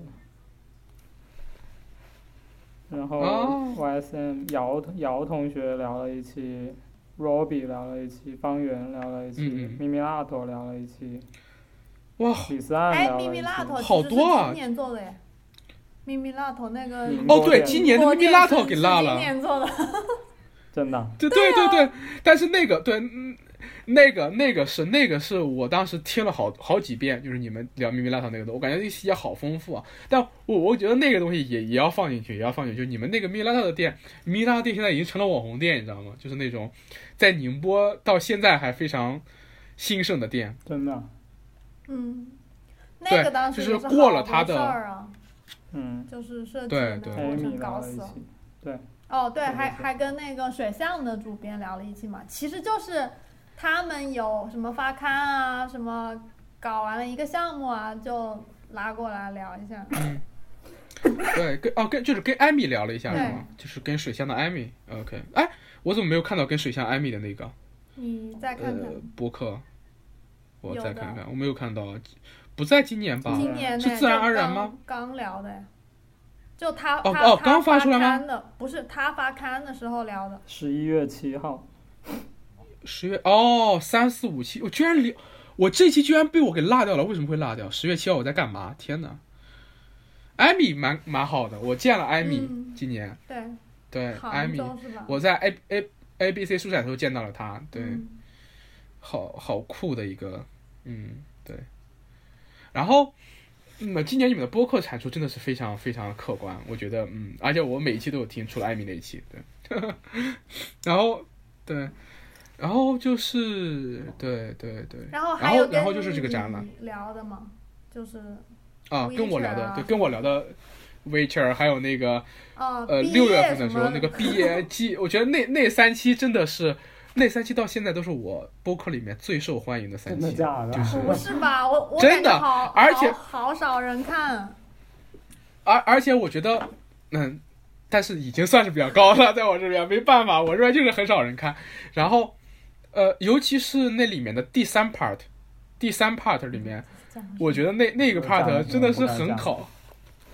不不不，你知道讲了什么？就是讲了，就是讲了，就是问你们不做建筑做什么？摆烂建筑师，然后哦世界末日了要回家，当时还第我第一次把那个把你们俩逼到了死角，对，你还记不记得？就是那个。不记得。嗯，当时是因为什么？反正反正反正就很好玩。对，那一期真的是，我觉得就是有历史性意义的一期，我觉得 很有意思的一期。然后，对对对，你们播客今年，然后就是展览了，然后就是展览了。展览待会儿我们我们留到最后说，我觉得展览真的是太厉害了。哦，对了，然后还有一个事情，嗯就是那个罄竹难书的好事，就那个河不是干了嘛，然后干了之后就长了嗯很多植物出来。然后我们在那个嗯干了的河里面走的时候，就发现了那个，你知道有一种呃菜野菜叫做马齿苋吗？我知道马，就我们苋菜，我从小吃到大的。马齿对对对对对，你们发现是叫马齿苋，它是一它是一哦我知道道凉拌菜。我知道，但是但是那个马齿苋是这样的，呃，它在它不是苋菜，但是它在我们那边管它叫马蜂菜，就是一种非常好吃的野菜，嗯。而且我们不是凉拌的，我们是蒸着吃的。啊，OK。嗯。然后在我们那边是凉拌的，然后那个嗯。菜已经很多很多年没有吃过。了，然后就然后就看到了，然后就好开心，然后就把它采回来，然后我就问我妈怎么做的，就他以前做嘛，然后他就告诉我怎么做，嗯然后我们就做了，就这个很开心。啊，很开心，很好哎，很好哎，这个很好，这个很好，对，OK，嗯，对。哎，那你们这五篇文章里面，目前我能附到我的文章底，就附到我们播客底下的，只有那个并建筑的建展，剩下的三篇可能还要等一下，呃，等等建刊。对，嗯，OK。呃，那你们啊，对，那我们俩应该又会，我们我们又会在 demo 的第七期上面相遇，还挺好的。嗯，demo 的第七期青秋青秋爸说今年会不会不会拖延太久，过了年了就想放出来，嗯对，所以所以他们现在有催你们搞吗？还是你们已经交稿了？交了，没交呢，啊哦，交了，但是那只是个草稿。嗯，啊，对，跟我一样，我也是把草稿给他，然后他他没有反应了，然后说等等他他他他，我以为他会给反馈，那那那就等一等再，挺好的。嗯，嗯，对，今年的文章上面，我们我对我觉得我觉得差不多，对，给我跟你们状态差不多，但是我觉得我觉得我今年写文章有一个有有一个有一个有一个变化，就在于，呃就因为你看我在那个我在疫情风控期间写那篇文章，后半部分还被不是被，就是你们俩还说，呃，很建构，后面后半部分对就没有前半部分好，对吧？然后，然后我觉得我今年，呃，经历了中间的这些种种，包括我自己去我，尤其是我周边的这个外卖之旅和我的社区研究之旅之后，我现在写文章就更更放松了那种状态，那种放松就是。不再纠结于它有没有理论价值了，这个还蛮好。你写文章还要 还要考虑这个？真的呀，就是你们忘了，你当时看那篇文章时候，你说的是什么？你你就是你说的呀，你说的，呃，到最后他就希望拔高有一个理论价值嘛，就是有什么什么高层建筑这个思考啊什么的。但是我觉得那个东西还是可以有的，但那个这个东西你是像一个葡萄酒一样，非常想把它给突出出来，还是像自然酒一样自然流露出来，这个区别还是有的。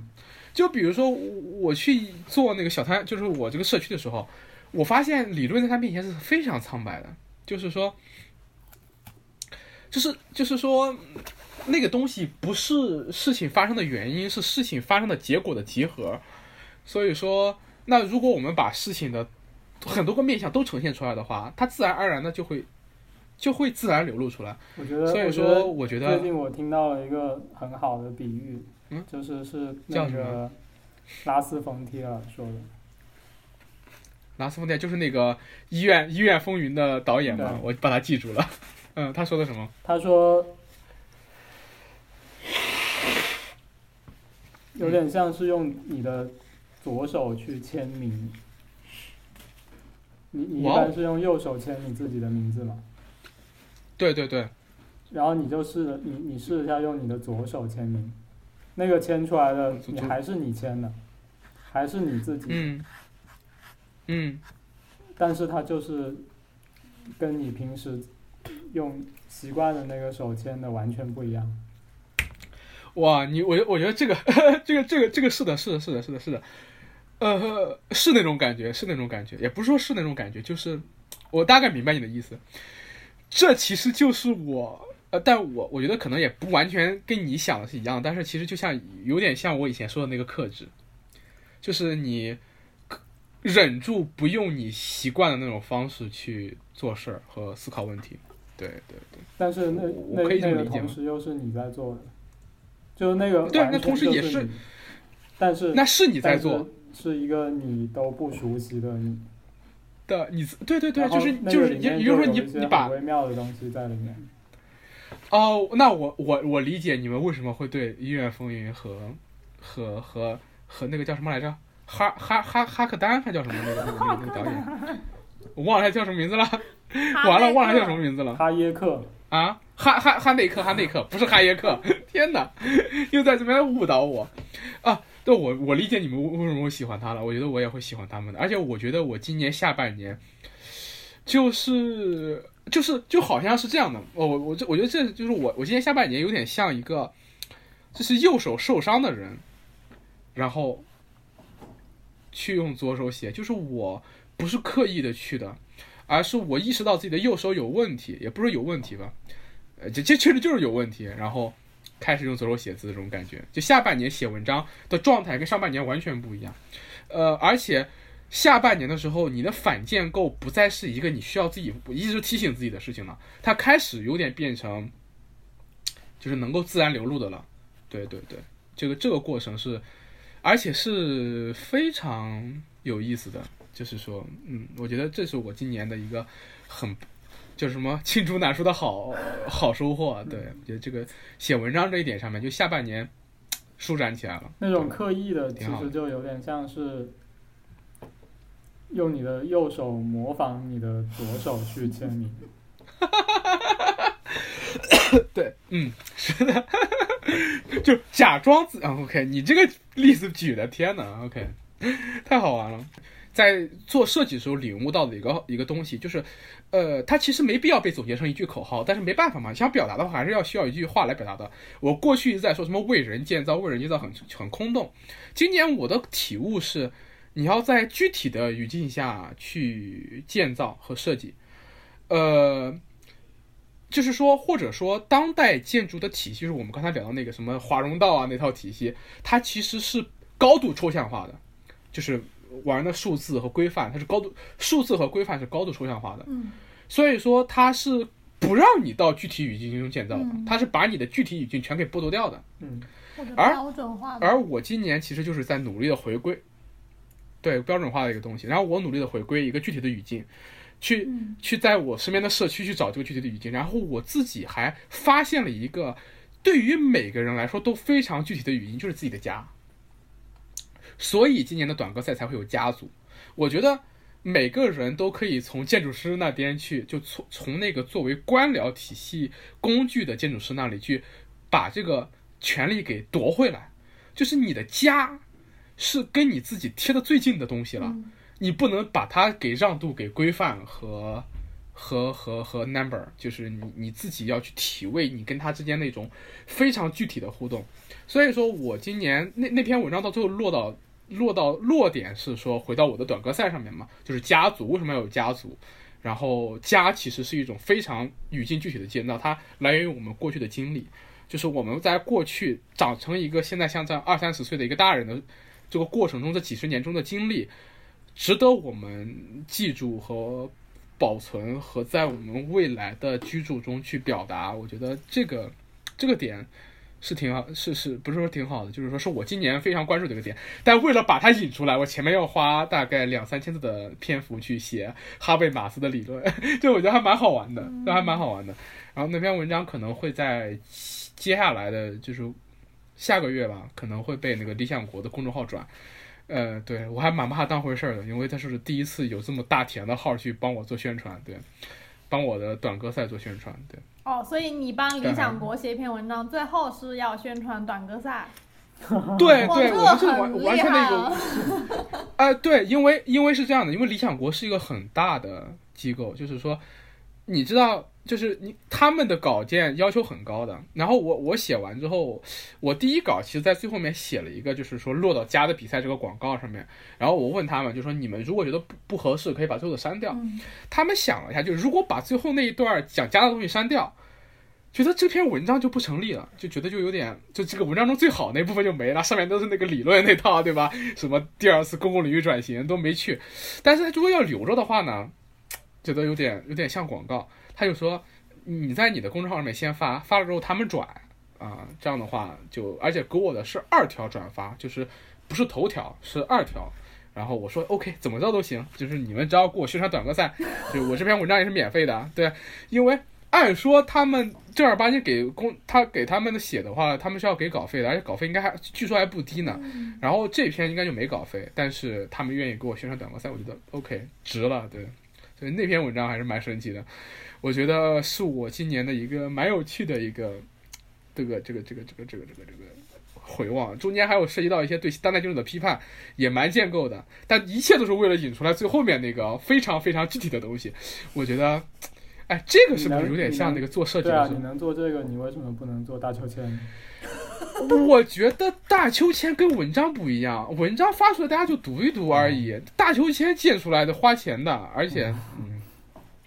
还是不一样，还是不一样。对这个东西，我觉得还蛮有意思的。对这个东西，在文章里面，我现在能做到这种，不能叫游刃有余，叫老油条了。对，有点老油条。你就是你理解那个规则，开始玩那个规则了。但是建筑，其实我觉得我做不到。对，也不想去做到那个。对，这个我我觉得文章这一趴我们就可以聊到这里了。然后重头戏来了啊！今天的今天的这个最重要的一个环节，就可以聊一聊。嗯，有点好，对，有点好，有点好。什么时候开始办的？就是他什么时候来找你们呢？夏几月份？还是之前？夏天的时候，夏天，嗯，就夏天。呃，对对对我我觉得你你就这这这，嗯，行，你先找我，我这一段跟观听众朋友们解释一下，有点好是今年建筑大王给那个叫什么北京设计周的叫做什么来着？这个叫什么叫什么来着？他们那个展览的名字，哦，置身何处？叫什么 Planetarium？、嗯对的那个展览做的一个环节，然后呃，它的那个具体的内容我会附在我们的 show note 里面。呃，这个展览和这个展览这次在建筑大网上推送是我今年的 top one 最佳呀、我我我当时看到这个展览的介绍叫有点儿好的时候，就觉得非常九月份？七月份，那就是夏天了。对，当时我刚开始真的就觉得有点儿好，我记得我觉得我第一时间就转了，然后，呃，对我有没有打赏？我回头要打赏一下这篇文章，对，太太太太太太太喜欢了，对，然后，呃，但是我真的觉得它不止有点好，是在什么时候呢？是在前天还是大前天，我去看了一个当代艺术的展，呃，我当我当时就惊了，我当时就傻了，我就觉觉得，我我先吐槽一下那个展啊，给我点时间。我当时在想，为什么当代艺术可以这么不真诚？就是说，或者说，如果你都这么不真诚了，你何必称自己为当代艺术呢？呃，我何必称自己为艺术呢？我不知道置身室内它是个设计制作展，但它里面的东西我，我猜别的内容可能也都是都是比较偏当代艺术的吧，我猜，嗯，是吗？是吧？啊，它是个设计展吗？还是就他当时最初的时候给你们的题目是什么样子的？它是设计展，它是这它是北京设计周啊。嗯、但是我觉得其他的那些作品可能也比较是 artwork，、嗯，就没有用嘛。你说，嗯、哦对吧？还是比较是 artwork。比较是吧？嗯好像是。嗯，对。然后，呃，我我们这边其实大概还是可以简单介绍一下这个有点好，我觉得再说一遍，就是，呃，我看我我能不能把这个东西把这个过程复述一遍啊？大概就是北京设计周的这种这个叫做，我又忘了那个中文名叫什么了，Planetarium 的中文名是什么来着？置身何处？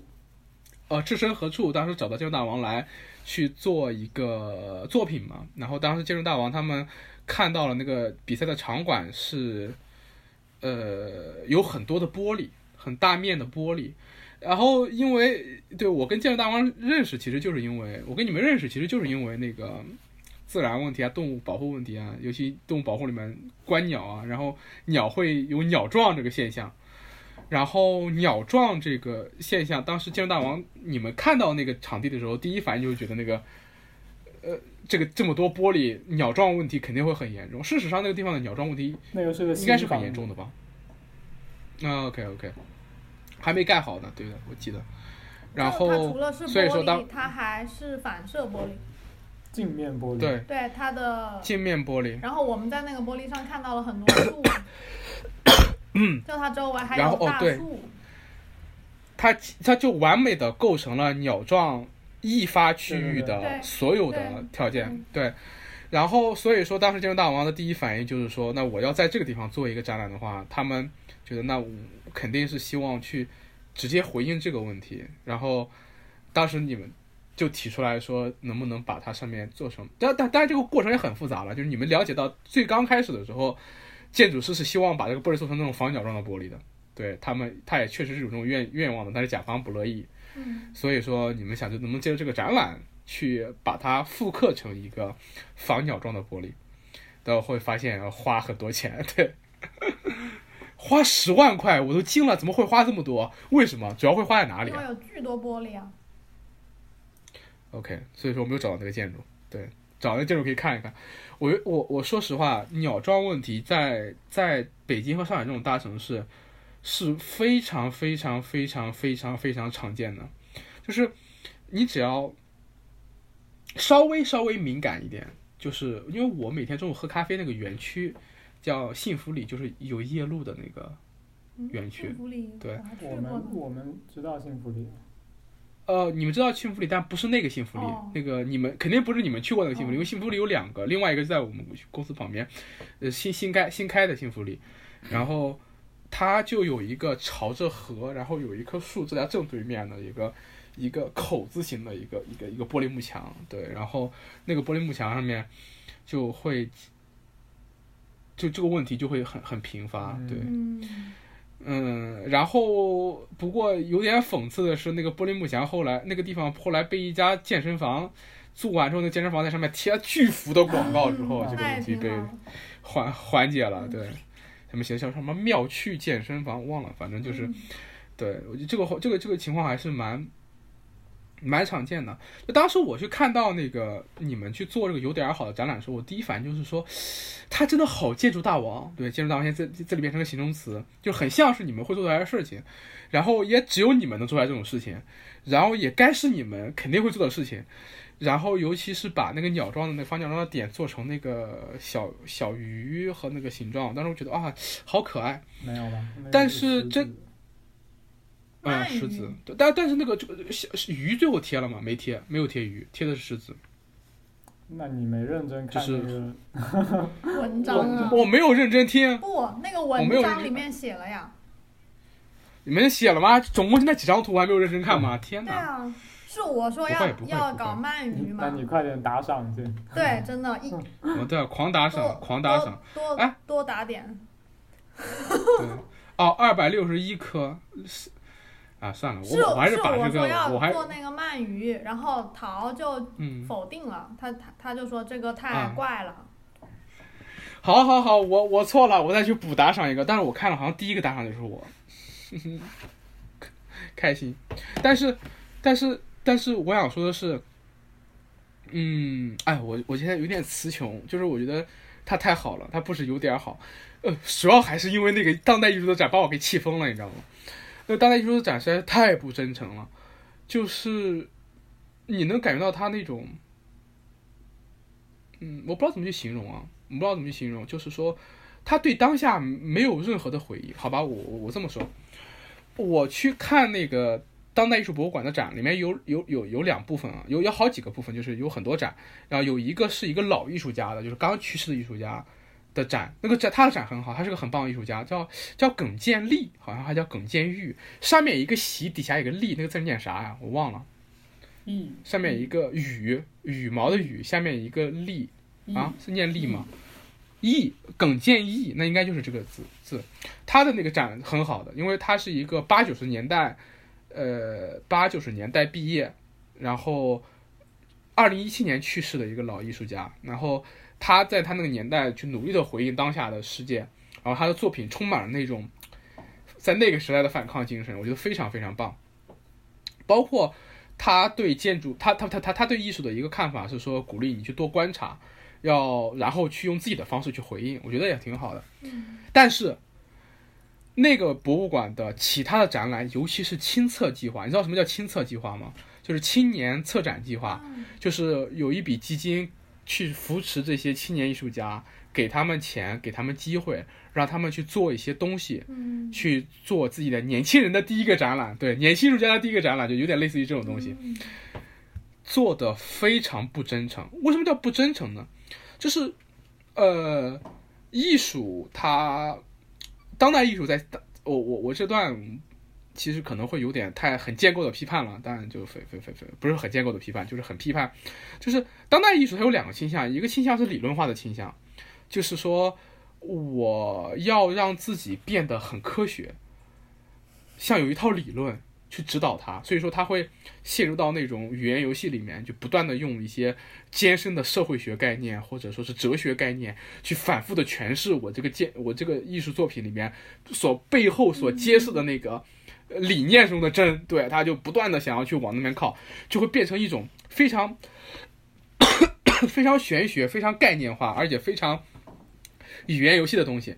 就是你完全看不懂，完全说不说不不说的是人话。其实你能看懂，你能知道他想说的是什么，但是你知道他就是不说人话。对，然后那那套当代艺术的倾向，另外一个当代艺术的倾向是什么倾向呢？就是浪漫化的倾向，就是说我我这个艺术啊，想要去寻找一种混沌中的真，就是这个东西是难以言明的，是是非常浪漫的，跟想象力相关，跟神秘学相关，跟玄学相关，甚至你要他妈借助药物的力量还能去抵达的那个境界，就是往那个方向走。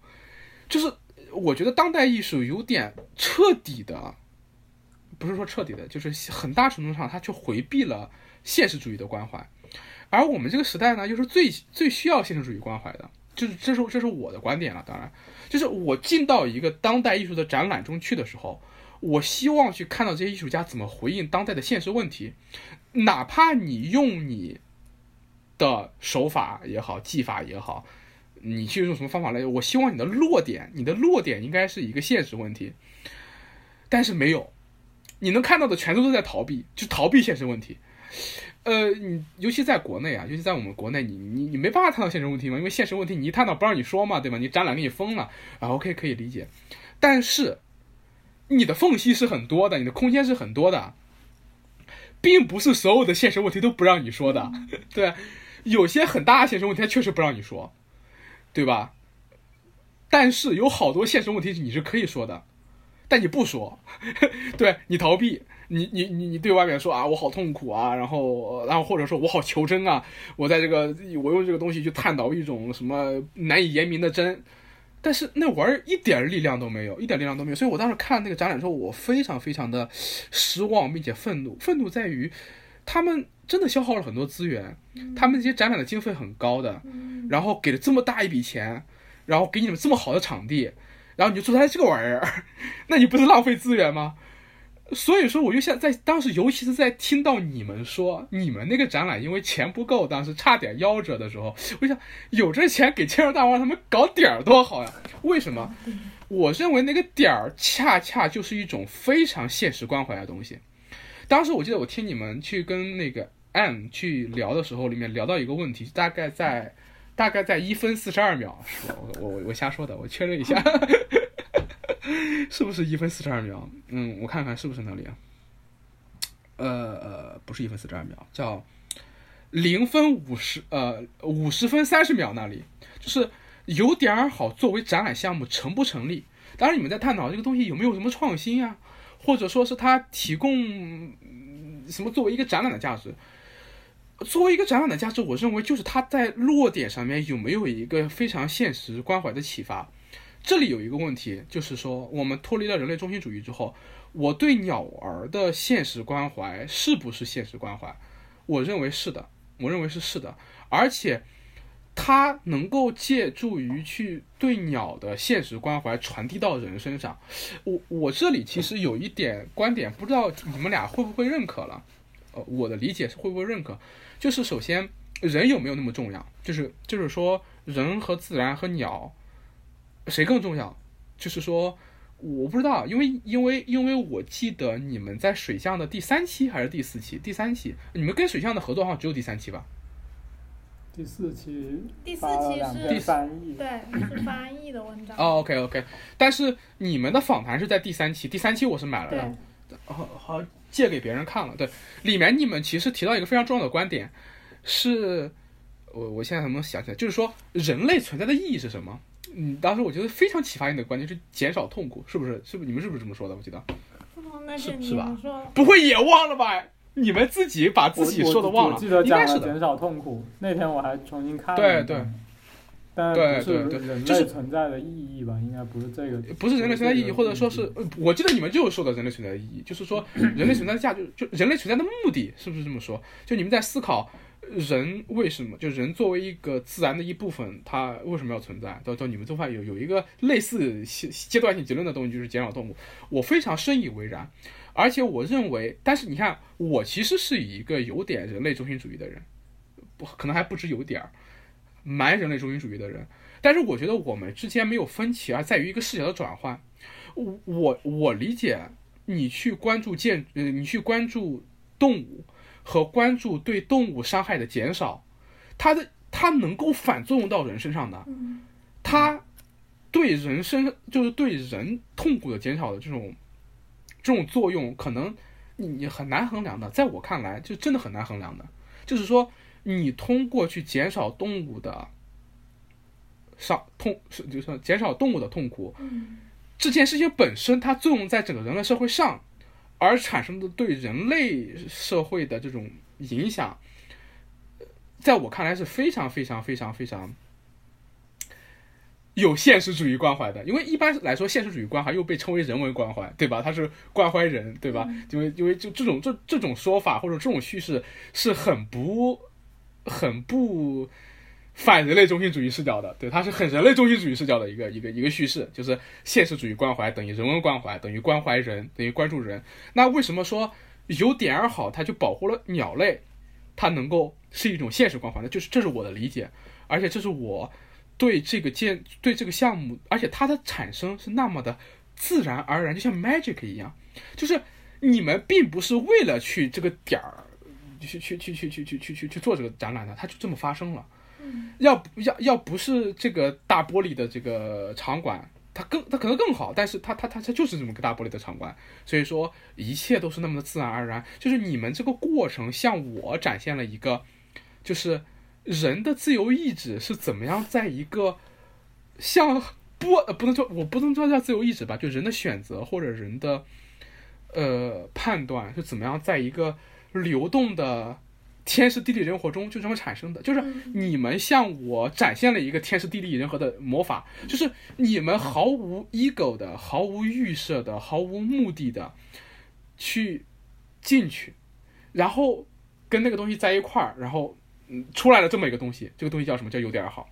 嗯然后它有点好，而这个过程，它到最后又是有现实主义关怀的，而且我我不能我我对那个展览我没看那个展览啊，好像那个展览也是因为一些原因，好像我听那个播客里面讲是因为就是要延期了，还是要再换怎么举办？是是延期了吧？我记得好像是。之前是因为又北京又有疫情嘛，然后就疫情对，就好好像开了一段时间，然后又给关掉了嗯，然后又开了一段时间，然后嗯现在好像是已经闭着。，B 站了，对，B 站了，那那我想他不知道会不会将来会不会在上海再办，因为岸是不是在上海？他对开始在上海吗？OK OK，对我觉得挺好的，将来有机会，嗯，然后呃，我我我我我在这里就我当时听到那里的时候，我听到那个有点儿好，他做一个展览成不成立的时候，我当时在就这边拍，就就就其实就是前天晚上还是昨天晚上，我就拍着桌子说，他当然成立了，而且他他的这个过程非常的。医院风云或者 Twinspeak 吧，就是它它就是那么很自然而然的一个东西，呃，所以说那个东西给我启发特别大，启发特别大，就在于就是怎么样做才能这样毫无目的的、毫无目的的和目的性，对无目的的和目的性，它给我一个你介入这个世界的可能，对，就是。你过去就是如果没有这个展览的话，就咱们一块儿一块儿聊的时候，我们可能举不出来一个例子，就是你怎么样没有 ego，但又同时去做事儿呢，对吧？你怎么样去不建构，然后没有那种控制欲，没有那种那种就是那种就像就像就像涛就像涛说的那种，面对那个 面对两只猫打架的时候那种介入的那种控制欲的同时，你又能去做事儿呢？呃，过去的时候我想象不到那样一个场景，就是完全想象不到，就是会有一个什么样的场景是是这种无目的的和目的性，但是有点好，它就是一个完美的例子，就是一个无目的的和目的性的一个完美例子，我觉得是，就是很启发我。然后我我就在想，哎，我的短歌其实在某种意义上也有点像这个东西。就我从来没有想过说自己要去搞出一个短歌会或者一个短歌赛出来，那它就这么发生了。但是过程没有他这么的，我不知道，就是那种啪一下子出现的那种感觉，对我觉得是是很神奇的，对，嗯，这就是我对有点好的一个一个一个一个一个理解，就是说，嗯，他他他是我在上海看到的当代艺术展的完美的反面，第一，他没有一个很强的很强的一个。那种那种那种那种那种，像葡萄酒里面的那个个性一样的那个冲味的东西，它没有那个东西。同时，它又让我，嗯，看到了那种非常宝贵的，在上海这种地方已经被挤压到快没有的现实主义关怀，所以说我觉得嗯，有点好，对，有点好，对，语无伦次，对，一通一通乱夸。OK，现在那那你们就可以问了，对，就是说想强烈的尬夸一下这个有点好，对，但是我觉得我夸的还不好，我觉得应该写篇文章夸，对。我觉得我会在事后去仔仔细细的写篇文章来说他为什么有点好，当然他基本上的几个观点就在刚面刚才已经说过了，就是第一个他。呃，就就一个他的现实主义关怀，第二个就是他的那种无目的的和目的性，就是这两点，其实我觉得做到做到已经很不容易了。然后就是，还有就是他完全是我现在看到当代艺术的反面，嗯，又说了一遍，对，有点好。哎，你们对这个事儿就没有什么想说的吗？没有。我们已经 说过了，跟那个 艾聊天的时候说了。行，我在底下附上，大家想听的话就全。全去听那个那个那期播客，肯定会附到后面。我觉得也没有那么好。我觉得我就就是也不是一个什么。他他的意思就是他本来也觉得没有那么好，但是是看了更恶心的东西，就觉得那个好了。啊，对，对对对，但是我就我就会觉得啊，就是说，其实其实这里其实想谈谈当代艺术这个问题，就是说，就是说，就是说，我们现在去做这些事情，嗯。你们认不认识那个曾老师？就是那个洁生志有一个有一个公众号啊，你们可能不认识。他们跟邱正认识了，就是我跟邱正跟跟跟那个跟那个老师，我们曾经菜市场吗？就那个菜市场啊，对对对，就是那个那个曾老师，曾老师，曾老师，他其实就是说，他也一直在思考这个问题，就是就是。你比如说，你像你作为一个人类学家，你怎么介入这个社会？尤其是你觉得这个社会出了很多问题，然后我过去的这个状态，就是说我他妈一定要介入这个社会啊，我狂介入啊，对吧？我要去当那些艺术家。但是你你会发现，你你你在那个过程中，第一，你怀着很强烈的目的性去做的时候，你总是做不好，或者是你总是事与愿违。这这其实是是那些人类学家，或者是那些控制欲很强的人，就像包括涛在内啊。你想去阻止两只猫打架的时候，永远是事与愿违。对，就是你带有强烈目的性去做的时候，总是事与愿违。比如说，你不想让他们俩打的时候，你会发现他会憋憋憋尿。对。对。然后，那，对吧？对吧？对吧？就就就就就这种痛苦，其实我觉得，这种痛苦是真诚的。就是我，我为什么觉得那个，我甚至连觉得那个上海的那些当代艺术家连这个痛苦都没有，他们就想着怎么样把自己作品。通过商业化的运作变得更有钱，呃，更更更更更卖得更好，那个我们就不谈了，觉得就是很很很很很很让人伤心的，对，那个就是不谈那个。不承认痛苦这件事情，会带来更大的痛苦，就是不想让，对对，就肯定这个世界肯定是什么有有黑就有白嘛，就他他们对对对，就是你道理上是明白的，但是与此与此同时，肯定是因为我。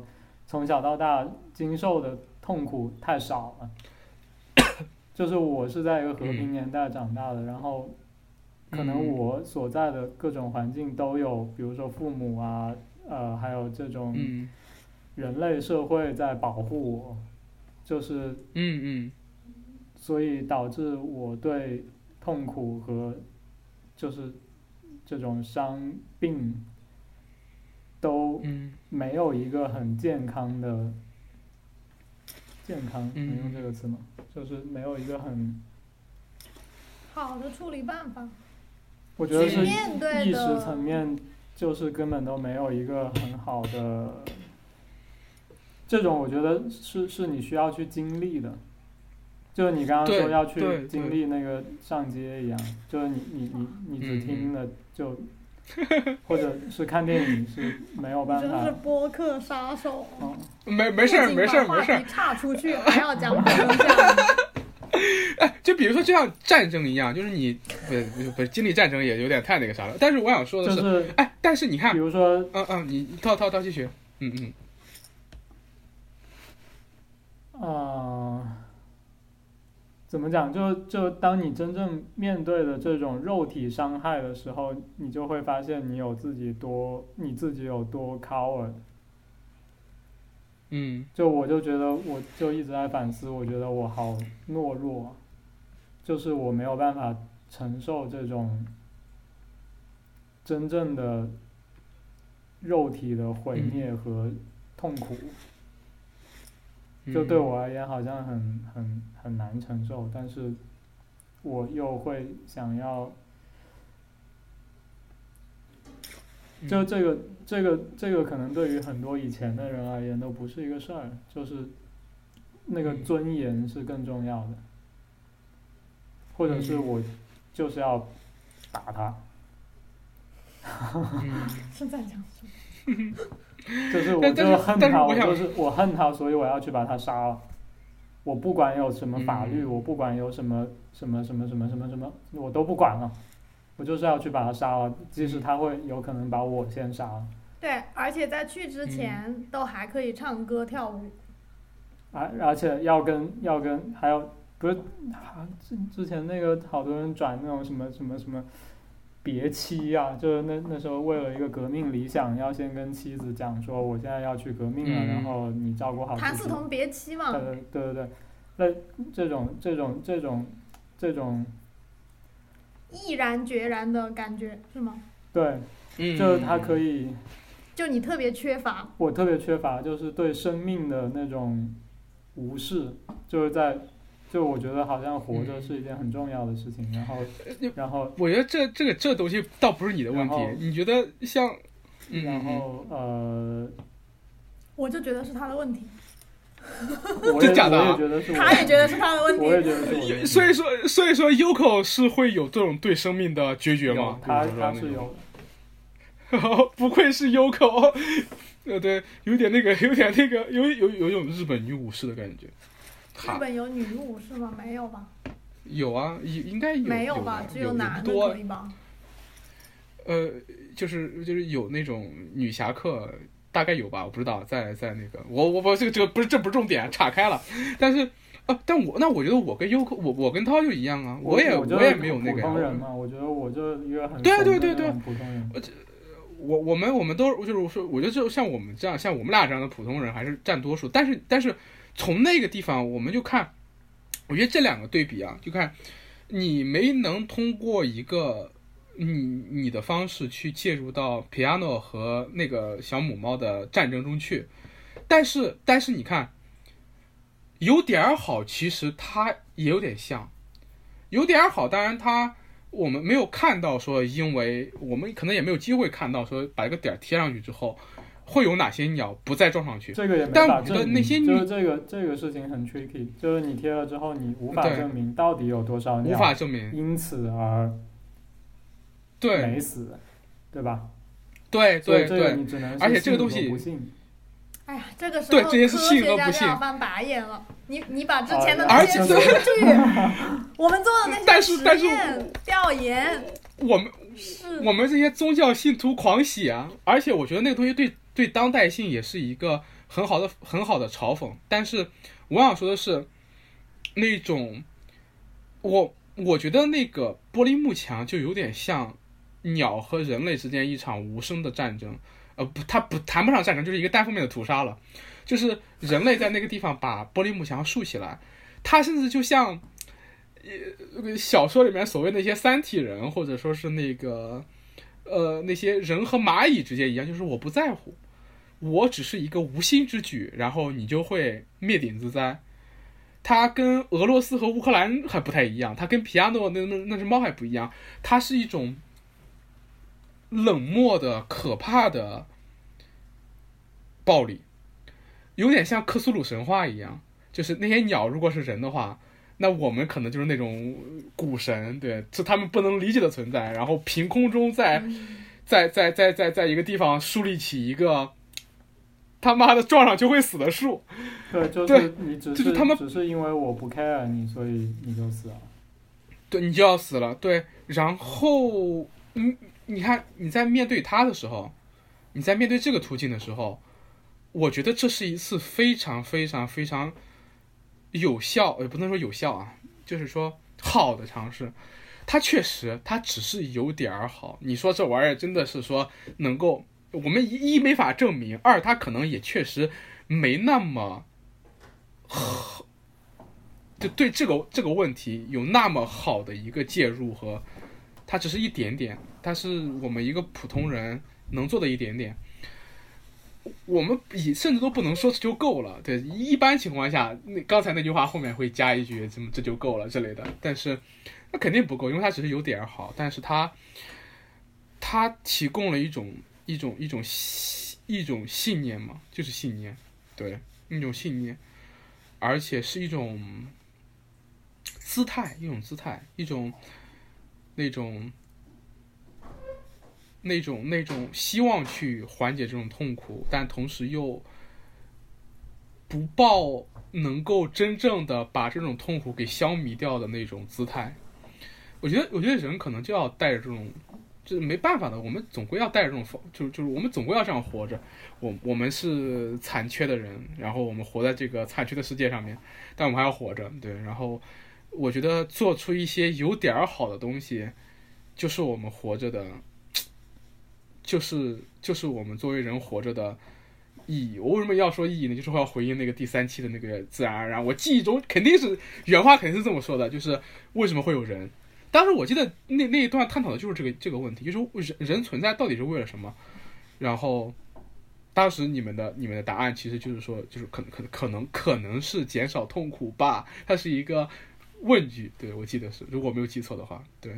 然后我觉得就是有点好，这个东西其实不但是那个自然而然的理念，还是一个我们面对痛苦的一个可能的姿态，对，可能的姿态，可能的姿态，就是减少痛苦的时候，会有人去暴露那种，我们要来减少痛苦了，那我们革命啊，对吧？改变当下的一切，对吧？推翻旧世界，建立一个新的，对吧？然后，然后，然后，然后。然后一劳永逸的解决问题，然后我觉得有点好，展现了另外一条路径和姿态，就是我们对那个一劳永逸的解决问题不抱希望，而且也呃也也也不去，对吧？不不但不抱希望，而且抱有警惕，对，抱有警惕，呃，同时也要去做，对。我们其实也不要想这么多了，就是我们。我知道，不，就虽然说是我硬夸呀，对，但是但是但是，硬夸，硬夸，也不是硬夸啦，但是我不知道怎么形容啊，就是每次跟你们聊天都会很痛，都会很痛苦，大家很快乐。是觉得 他他很嗯，这一句太油腻了，删掉了。什么？真的假的吗？嗯，我是觉得我们希望就是。就他那个事情是不是展览都不重要，就是他是，就是他外部世界是怎样，其实都不重要。我们该做什么，能做什么就去做什么就好。嗯嗯嗯。对啊，做不了就拉倒。你刚刚说那个什么呃没有目的性嘛？我觉得，就你你你的，就是你就觉得你什么都不什么都不做就。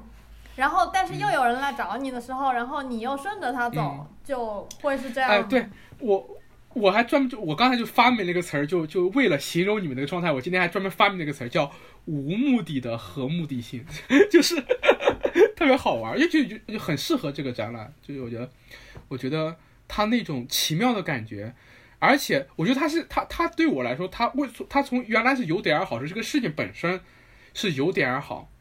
但他为什么到后来变成了特别好，就在于，他成了一个绝佳的例子，就是我需要这样一个例子来告诉我这种事情是存在的，对。然后它它本身有点好，但它作为一个例子，它就不止一点点好。嗯，那你如果观鸟的话，这种事情不是就大量存在吗？比如说你想去，就你今天。想出去观鸟，你就带着望远镜就出去了。然后可能你是想看到某几种鸟，但实际上你最后可能就没有看到你本来想要看到的那个，但是又看到了别的，或者是看到了一个别的你一直都很想看的植物，然后它突然就出现在那儿了。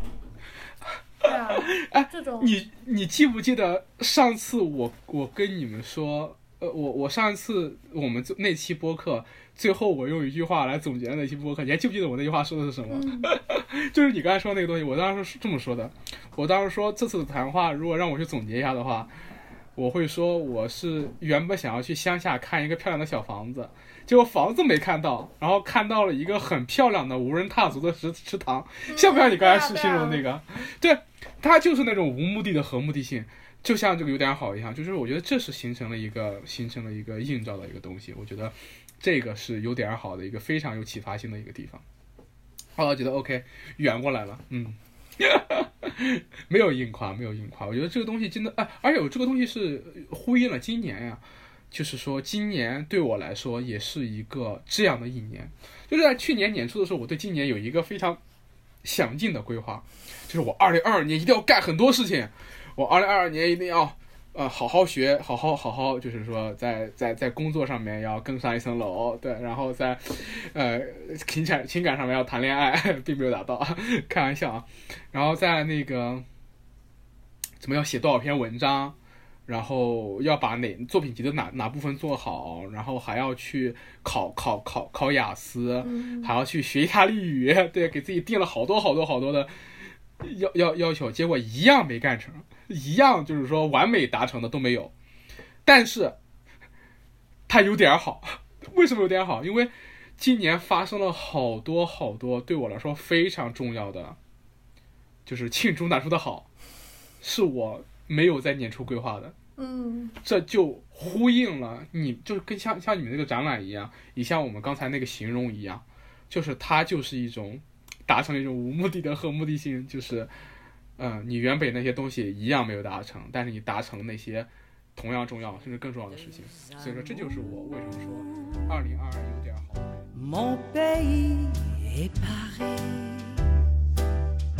Paris toujours, mon cœur est ravi, Manhattan est belle. Mais à quoi bon la nier? Ce qui m'en scène, c'est Paris, c'est Paris tout entier. Le voir un jour, c'est mon rêve joli. J'ai deux amours, mon pays